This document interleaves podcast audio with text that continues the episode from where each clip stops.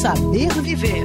Viver. Mude um hábito com a Unimed Rio. Cuidar de você. Esse é o plano. Oi, pessoal que sabe viver. Eu sou a Cléo Guimarães e agora que estamos no verão, queria sugerir uma coisa para você que procura uma atividade maneira para os seus filhos praticarem. Já pensou no bodyboard? Sim, aquele esporte que algumas pessoas chamam de mora e bug. Sobre esse assunto eu posso falar de carteirinha, porque comecei pegando onda de bobeira com meu irmão na pré-adolescência, depois passei a competir e levei o negócio a sério por um bom tempo. Vou te dizer que foram alguns dos melhores anos da minha vida. Criança, você sabe, muitas vezes acha um saco ficar na areia sem fazer nada. E se ela gosta de água, touché, perfeito.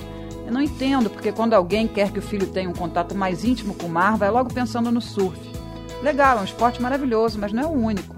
Fora que é muito mais difícil no começo. A minha sugestão é: quer que seu filho ou filha pegue onda, curte o mar?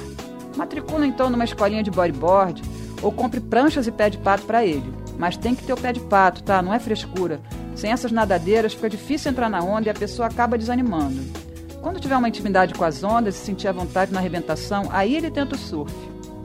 O bodyboard teve seu boom no final dos anos 80 e no início dos anos 90.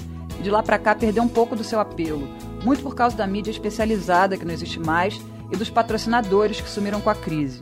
Mas e daí? Continua sendo uma atividade das mais prazerosas e saudáveis de praticar no mar. Uma delícia. Experimente, você não vai se arrepender. Comentários, dúvidas ou sugestões, manda um e-mail para saberviver.band.com.br.